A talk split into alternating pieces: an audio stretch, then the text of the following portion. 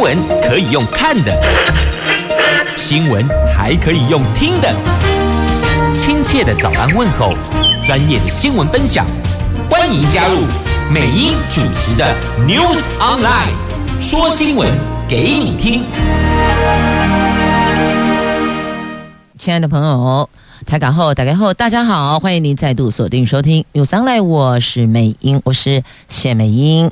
那么接着看四大报的三则头版头条，联合、中时头版头都是这一则：洪都拉斯总统宣布将和中国建交。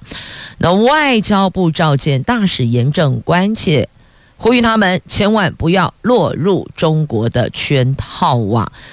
不过。这个呼吁跟他们的总统直接宣布，那当然还是以洪都拉斯总统宣布的为准为主。那看来我们两国八十二年邦谊恐怕因此断了。自由时报头版头条：赖清德登记民进党内总统初选，他说要让台湾成为民主世界的 MVP。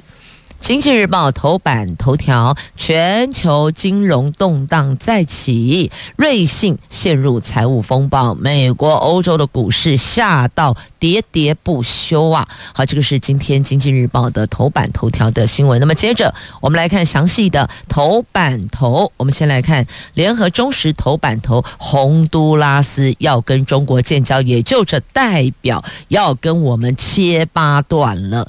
这中美洲邦交国。洪都拉斯总统在他们当地时间三月十四号宣布，已经指示外交部长着手与中华人民共和国建立外交关系。尽管台湾近年来和美国等民主国家的非官方互动日益深化，但是如果和洪都拉斯断交，那中华民国将只剩下十三个友邦，而且都集中在中美洲跟南太平洋。那梵蒂冈会是唯一的欧洲友邦了。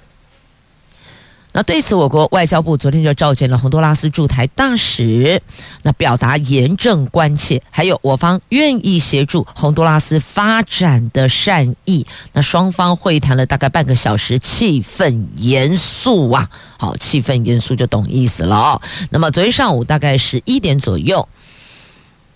洪都拉斯驻台大使，那么神色轻松，还向媒体招手，边招手哦，边从外交部大门入内，就一派轻松了。那面对媒体询问啊，是不是接受采访，他就说哦。等一下，那便随着外交部人员引领搭电梯上楼。那么到十点四十分左右，哦，是大概十一点四十分左右，已经传出他的坐车从其他的出入口离开外交部了。所以你看哦，这个约莫半个小时左右的时间嘛，两边大概谈了半个小时左右。因为四十分钟之后，就据说他已经离开了。那外交部说呢？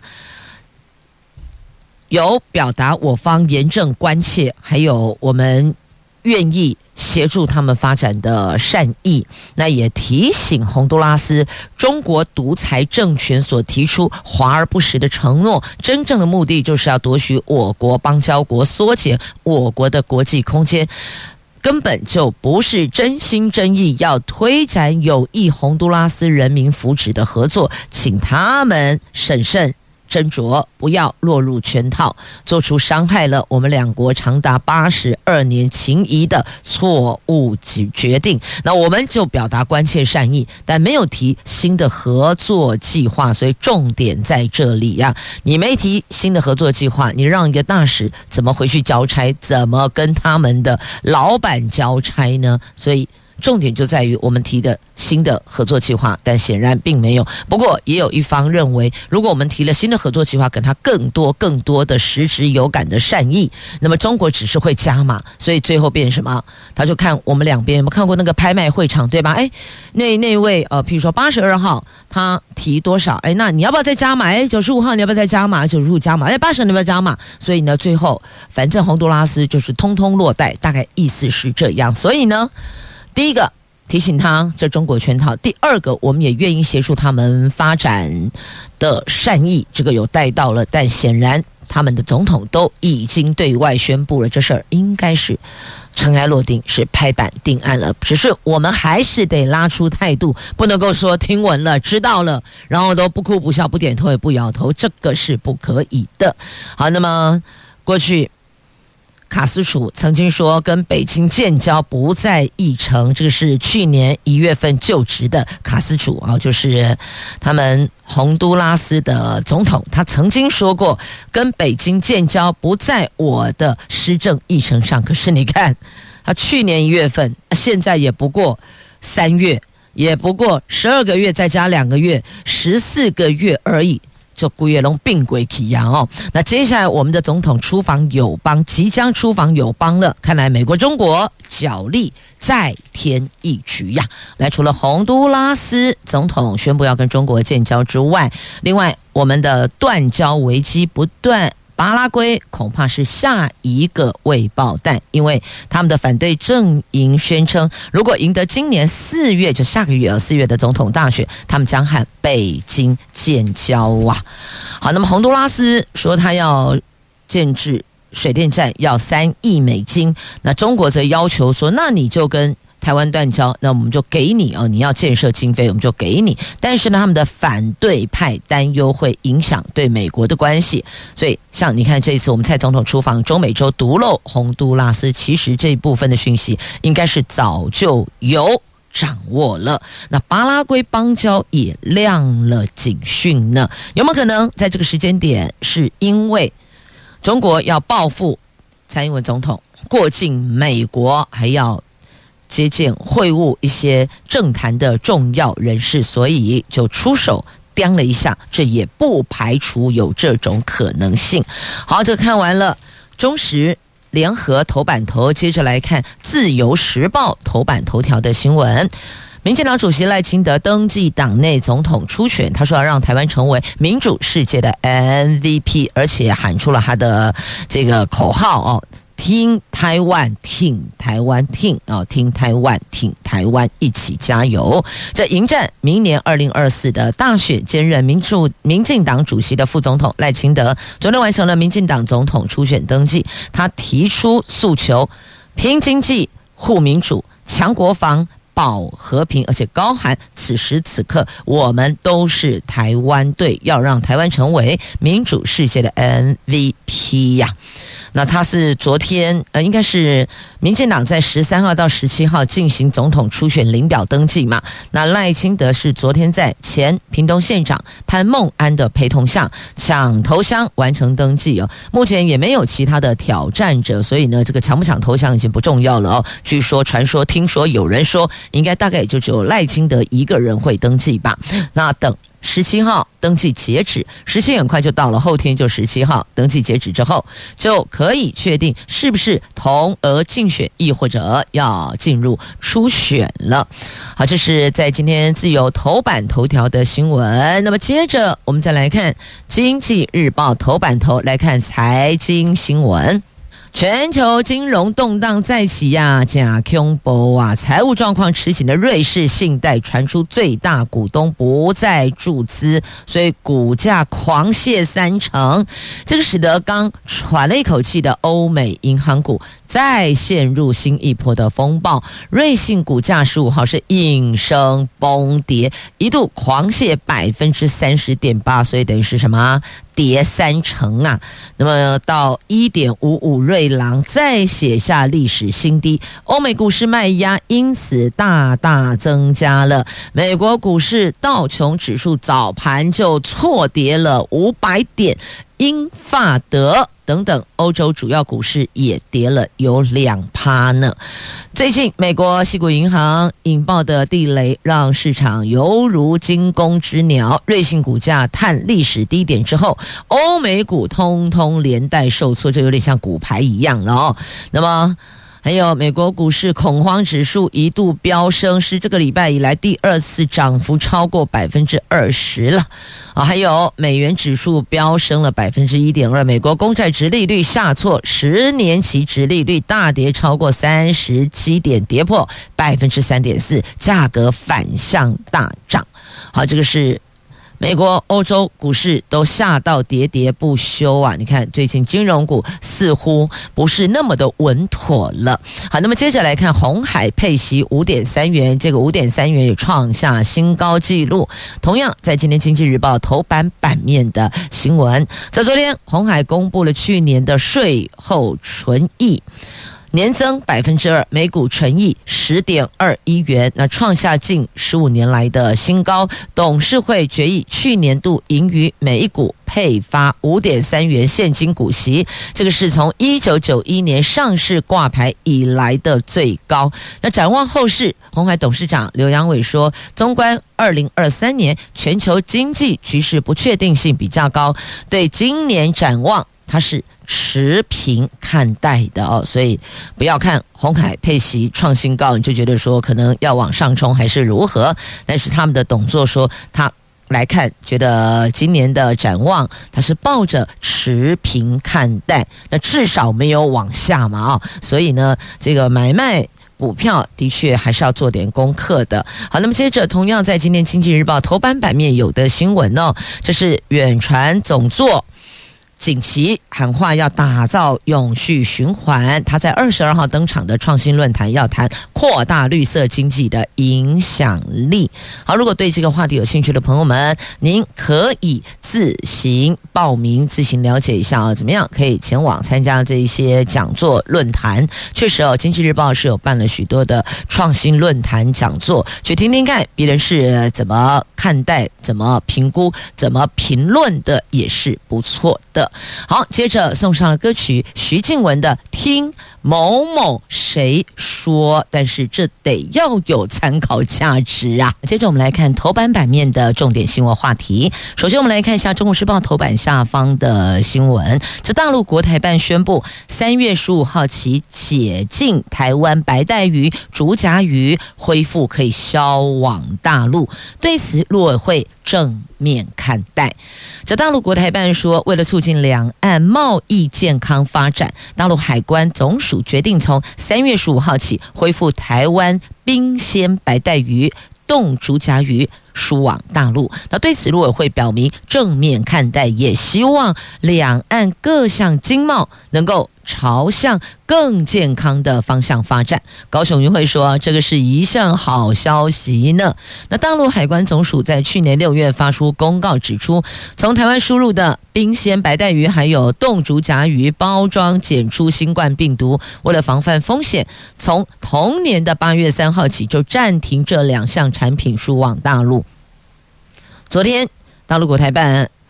直接说，已经对新冠病毒感染实施了乙类乙管，所以取消所有进口冷链食品口岸环节针对新冠病毒的核酸检测等等措施。而为了促进两岸贸易的健康发展，所以呢，他们决定三月十五号起。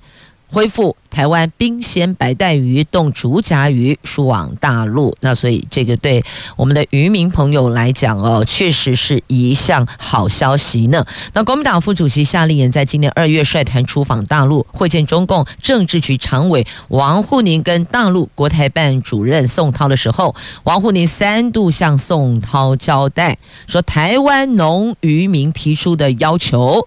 一定要落实，所以呢，在这个部分，确实夏立言是有把台湾农渔民的心声需求带到对岸。在这一次二月率团出访的时候，在会见中共政治局常委王沪宁，有把他提出来，而且王沪宁也三度向国台办主任宋涛交办这件事情，就一定要落实，就代表这。一定会做，只是时间点在哪里？所以你看，二月率团出访，现在三月十五号解禁了。好，这个是在今天中时头版下方的新闻，这详细内容还有很多啦，您就自行翻阅。美英就把重点带出来，就是有解禁的，那么正面看待的，等于两方对这件事情的看法，我们是正面看待。那对岸就说要把农渔民的要求落实。那现在呢，就还在处理当中的，包括了有凤梨。释迦莲雾、石斑鱼，还有五百家台湾食品厂的产品，还有柑橘类水果、秋刀鱼、布拉提、哎鱿鱼等等百余款的水产品，那还有多项的酒类饮料跟糕饼产品，这些都是还在处理中的。恢复进口的就是冰鲜白带鱼跟冻竹荚鱼，那么暂停进口的就台湾生产或是经过台湾转运的肉类产品，等于说呢，就是这个肉类产品目前还是暂停进口。那么刚刚提到的在处理当中的这些，应该后续很快就会有比较正面的讯息传出了。好，那么接着来看呢，这个正面的讯息还有这个高铁采购。十二组列车两百八十五亿元呢。在台湾高铁规划新世代列车的采购，传出了日本厂商报价啊是市价将近二点五倍，接连两次废标。高铁公司因此一度有意转寻欧系车厂。高铁公司董事会昨天通过决议，最终仍决标给日本厂商，以台币两百八十五亿。向日系日立东芝联盟采购十二组列车，最快二零二七年投入营运。所以看来看去呢，这个日本厂吃定了我们，那所以就被。嘲讽说：“哈，我们买高铁列车，难道是用飞机的价格去买火车吗？”这高铁公司二零一九年起就推动新车采购计划，因为行车控制还有号志系统都是采日方专利的。当时传出日本厂商报价一组列车高达五十亿，而且在价格上完全不愿意让步，所以就被外界形容用飞机的价格买火车。日本厂。是完完全全吃定高铁，非买日系车辆不可。就算你要转欧系，可是呢，因为行车控制跟耗时系统全部是日方专利。所以你还是没辙，因此哦，这就告诉我们，就跟过去我们在采买东西一样，有时候我们觉得说，哎，这个比价哦，这个价格好像比较低，所以我们买了，买了之后你就知道了，后续零件汰换以及它系统设定绑定就是它的，所以呢，以被探劣级是探奥表，不是碳掏钱。啊，那有了解不？就像以前那个影印机呀、啊，一样啊。有的影印机比较便宜啊，你就觉得哎，这台样呢，哎几万块啊，一台爱这黑台爱冷板扣。那我买一万块的，可是你不知道那墨水夹它比较贵呀、啊。这个墨水夹比较贵，所以它就是这个慢慢的细水长流的。赚你的钱，所以意思一样，所以有时候这个采购就是当中存有很多猫腻呀，尤其是类似像这种大宗采购，当时为什么会采用日系的这个系统设定呢？那所以这后续难怪人家吃定我们了，就是报价。就是比市价贵二点五倍，那你又能怎么办呢？你能奈他何吗？难道你所有的行车控制系统、耗制系统全部要砍掉重练吗？那个钱会更多，所以就像那样，假狼告告就像那样，所以采购真是一门学问呢。所有的采购人员辛苦了，不只要比台面上的价格，还要比零件的价格，比后续耗品的价格。因为如果有些必须有耗材定时要再补充汰换的，也有可能后面耗材价格很贵，但是前面主机比较便宜，maybe 啦哦。好，这是在今天联合头版下方的新闻，所以这到底算不算是个好消息呢？是不是个正面看待的消息呢？这见仁见智了哦。但另外一则消息肯定无法正面看待，NCC 主委陈耀祥列。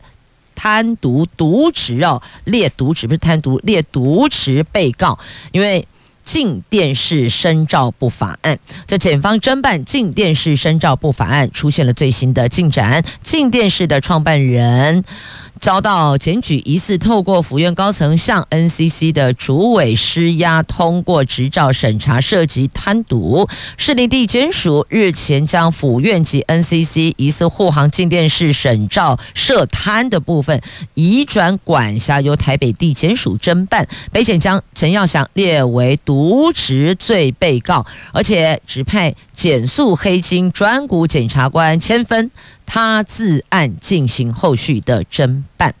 那关于静电视前董事长陈建平质疑静电视涉及非常规交易，所以呢，他就告了裴伟涉嫌违反公司法，因为当时要进电视那个时候是裴伟，他是进电视的创办人嘛，哦，那涉嫌违反了公司法、刑法背信罪，北检也以他自案侦办中。陈耀航昨天在陈耀祥昨天在立法院的交通委员会被询的时候，或是被列为渎职罪被告，他直呼无法接受，他说。自己是清白的。去年一月九号，镜电视拿到 NCC 近十年的第一张新闻台执照，外界就盛传背后疑似有政治势力介入，而且因为董事长一再更换，所以引发各界的质疑呀。那时代力量的立委陈娇华还提出了吹哨者的录音档，指控镜电视取得执照的过程疑似有府院高层介入施压。录音档显示，裴伟向大股东说，当时的行政院长苏贞昌要陈耀祥尽快通过进电视执照，英系要角洪耀福也对陈耀祥说：“这个是总统旨意，谁来做行政院长都还是要做的，所以重点不在行政院长，而是在总统的意思。”虽然府院镜电视跟裴伟都否认，但仍然难消各界的疑虑呀。好，这个就是这一起事件的。去年发生的时候，那个过程您还记得吗？那还有其他的详细的报道，都在今天的《中国时报》头版下方以及内页的 A 四版面。那这个区块，就请想要了解内容的朋友们来龙去脉，就自行翻阅了。我们这儿接下来听个歌吧，听首歌曲吧。哎，这个听听音乐。转换一下心情，有时候新闻不是那么的美丽，但是呢，美丽的心情是自己找的，快乐是自己找的。来，接下来我们来关心这一则国际新闻呐，俄罗斯拦截擦撞美国无人机。来看看这到底怎么回事？各报今天内页都有报道哦。这美国国防部说的，有一架美国的无人侦察机在三月十四号上午在黑海执行任务的时候呢，俄罗斯的战机升空拦截却撞击，最终。是美国这架无人机坠入黑海，这个是俄罗斯乌克兰战争一年多以来美国俄罗斯首度发生的直接冲突。华府警告，这类挑衅可能会导致误判和冲突升高。莫斯科则是否认撞击的指控。好，所以美国说你们故意来撞，那俄罗斯说没有啊，我们没有故意去撞啊。所以到底状况为何不知道，但必须要说啊，他们这些人都是很随性的。你看金小胖卡贝叮当，心情来了就按一下按钮，就发射一下飞弹。所以你看这俄罗斯啦，或是北韩啦，呃，这些恐怕有些想法，对我们民主国家来讲比较难以理解了啊。好，这真的是惊险一瞬间呐。接着我们来看。跟选举有关的，民进党的总统党内初选的报名已经启动了，已经开始这个领领表登记了嘛？那昨天赖清德登记了，那国民党这个地方呢？国民党现在恐怕得先解决党内的问题，茶壶内的风暴得先面对呢。这选测会的名单似乎不是那么的得到大家的认可哦。那像新北市议会的议长就呛主席朱立伦，蒋根黄点名反对傅崐萁，这年轻世代也不满李全教入列。那钟沛君则是开第一枪，辞掉文传会的副主委。这因应二零二四年的立委选举，国民党中常会昨天成立了第十一届立法委员选举的中央选策会，就是选呃选战策略汇报，我们就一般就简称选策会了。那负责研议最有利胜选的提名策略，其中。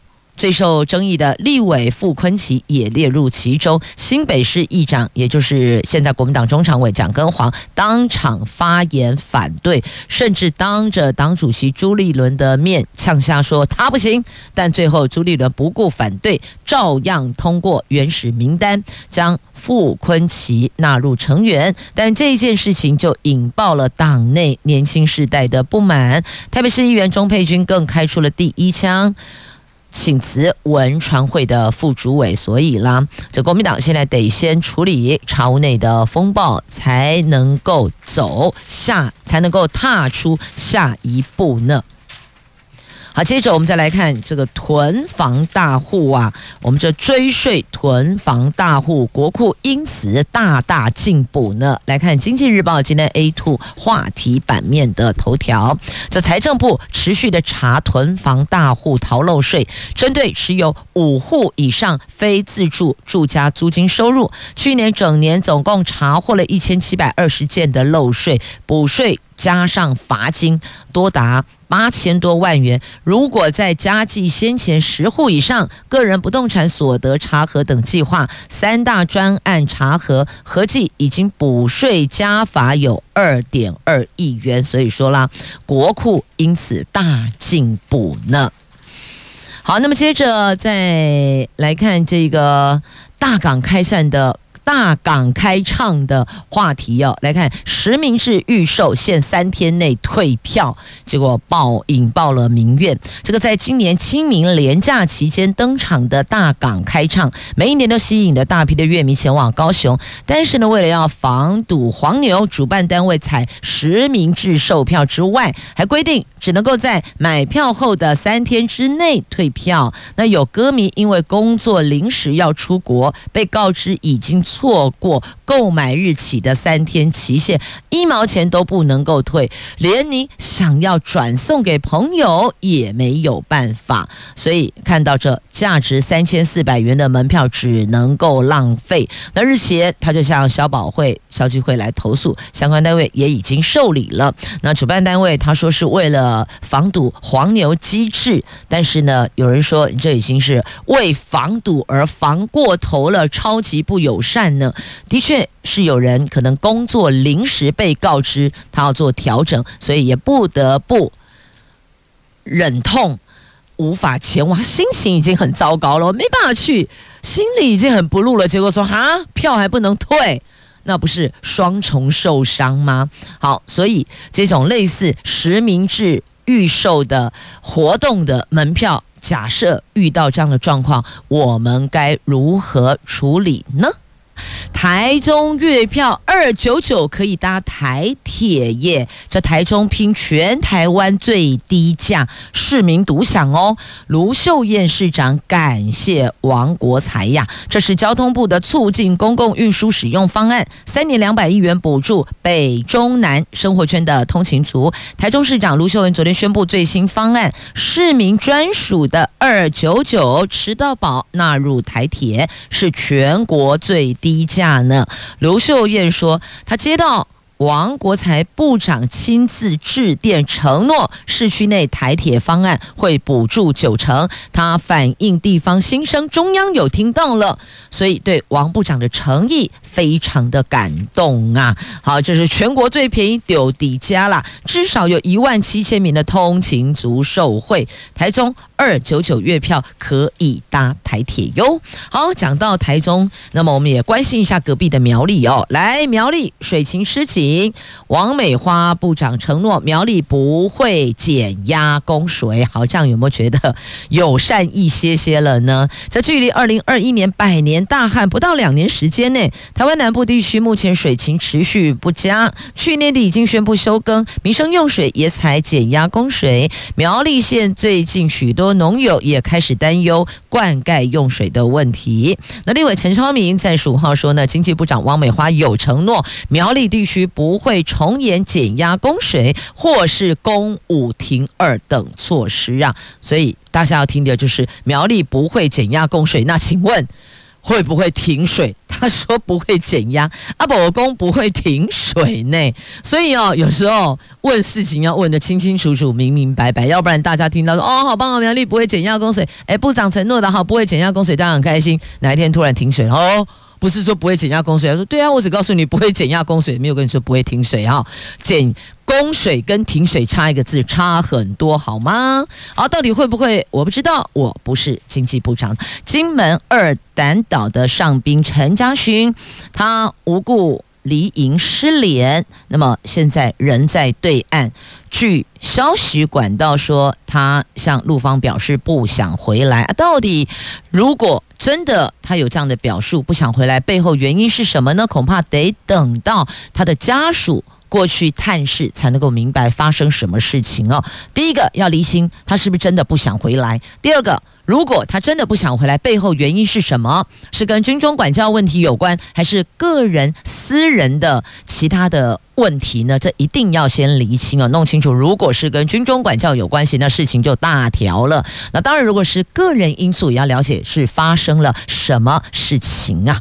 好，这个是在今天媒体都有报道的。那还有要厘清的是哦，他在那里怎么怎么会那个电话一打是接到对岸嘞？除非你今天。天有开漫游，不是这样子吗？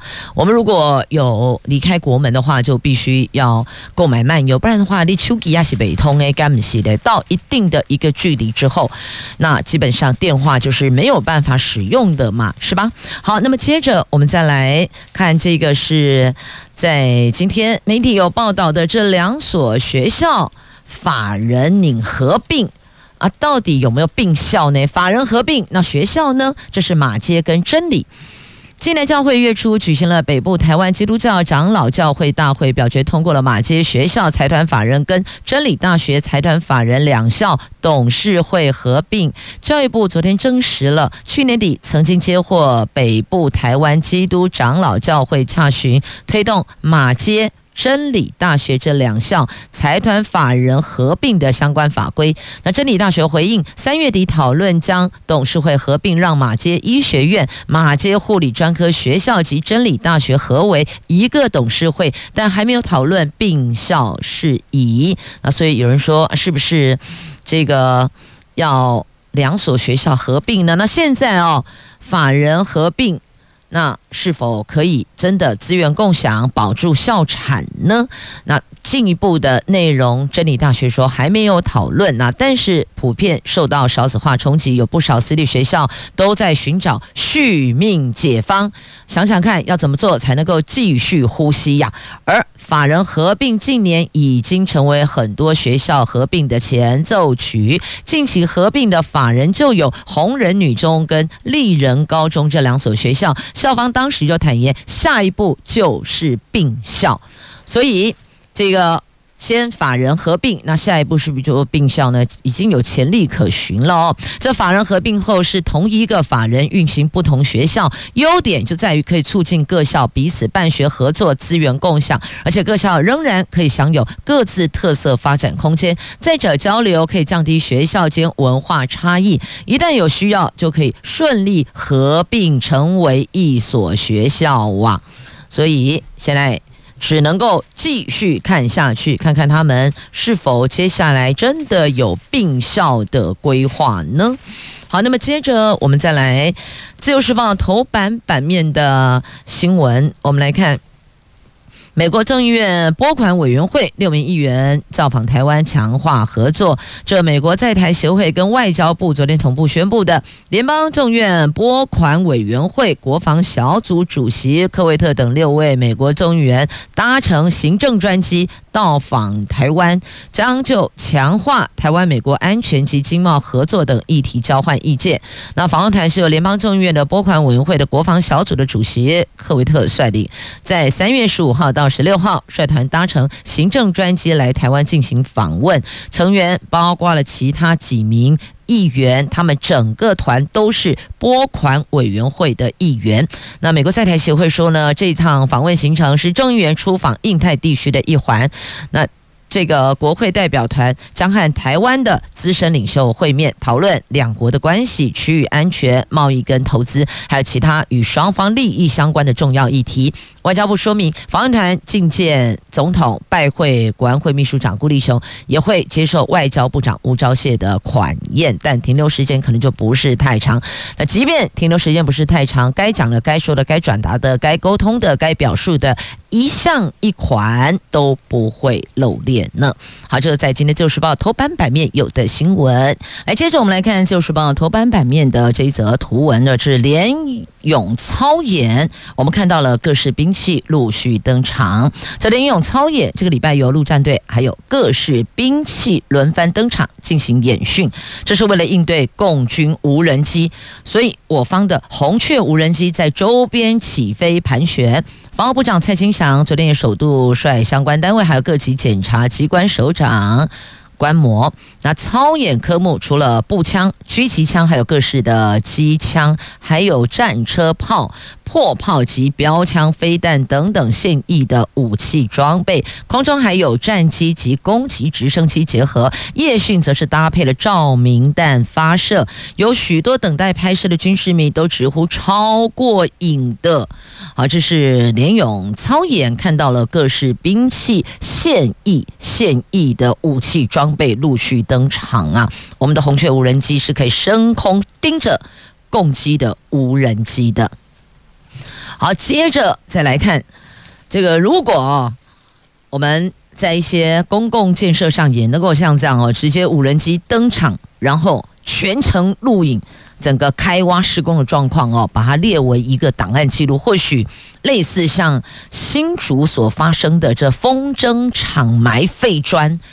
那就不会发生了。之前也有这个球场，对吧？棒球场也是有问题的吧？哦，那这次在新竹的风筝场还揪出了太空袋，哦，网友还说还挖出了马桶盖。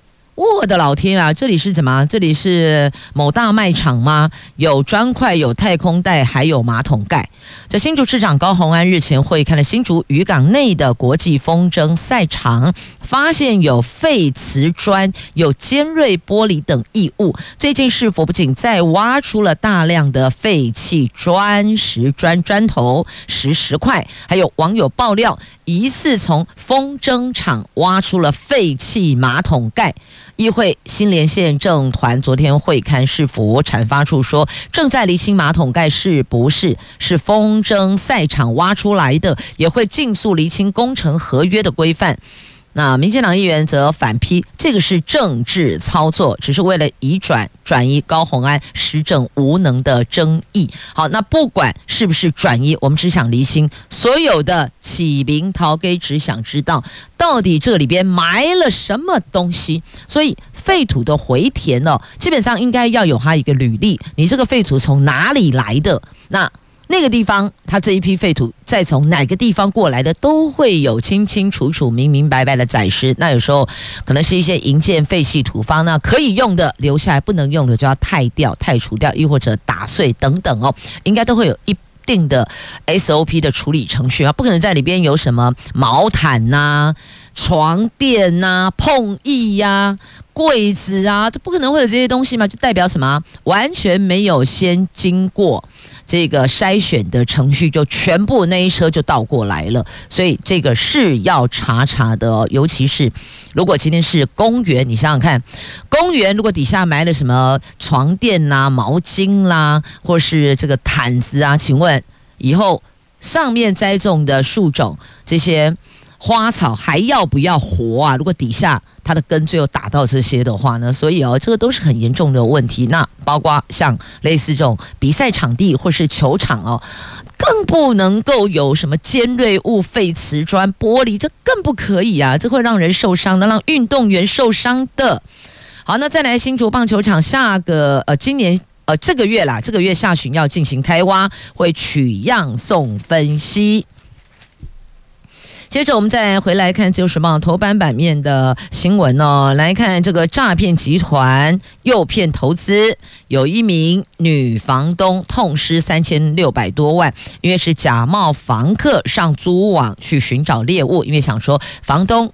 名下一定有不动产嘛？哦，这吉巴巴 Hopen 呐，这诈骗集团大多利用网络简讯或电话，以乱枪打鸟的方式去寻找猎物。但是呢，台中这一个诈骗集团，它是以假冒房客的新招数，上租网锁定财力比较好的房东，以。要租房子、联系等理由，互相加赖之后，再怂恿房东参与博弈或虚拟货币网站等投资，一步一步让房东掉入陷阱当中。所以在这里要特别提醒大家，要当心，要留意，天底下没有什么投资是稳赚不赔的，绝对没有。那么。他通常用什么方式利诱你？就是用小额出金来利诱你哦。那你觉得说，哎，这样好像还好，然后就一步一步的踏进去陷阱。你看，累计总共损失三千六百多万元呢。好，接着再来。同样自有头版版面的图文，全台湾最美的公家机关第一家啦！台南市中西区府前路上原移民署第一服务站，有欧式城堡建筑，外观被誉为是全台湾最美的公家机关，他们将转型成为台南市环保局藏经阁二馆，这外观已经完成整修，连日来吸引了民众拍照打卡。预计月底会对外开放呢。好，那也拜托对外开放之后，所有的朋友入内哦。我是到这个地方来，反走过真的不必留下痕迹，不要把垃圾留下来呀、而且这还是环保局的藏经阁二馆，如果这边还留垃圾，那不是格外讽刺了吗？好，这是在今天节目最后分享的图文，在《自由时报》头版下方，你要看一下这一处全台湾最美的公家机关长什么模样吗？跨家就在呀。好啦，好，这是最后分享的话题，也谢谢朋友们收听今天的节目。我是美英，我是谢美英，祝福你有愉快而美好的一天。我们下次空中再会了，拜拜。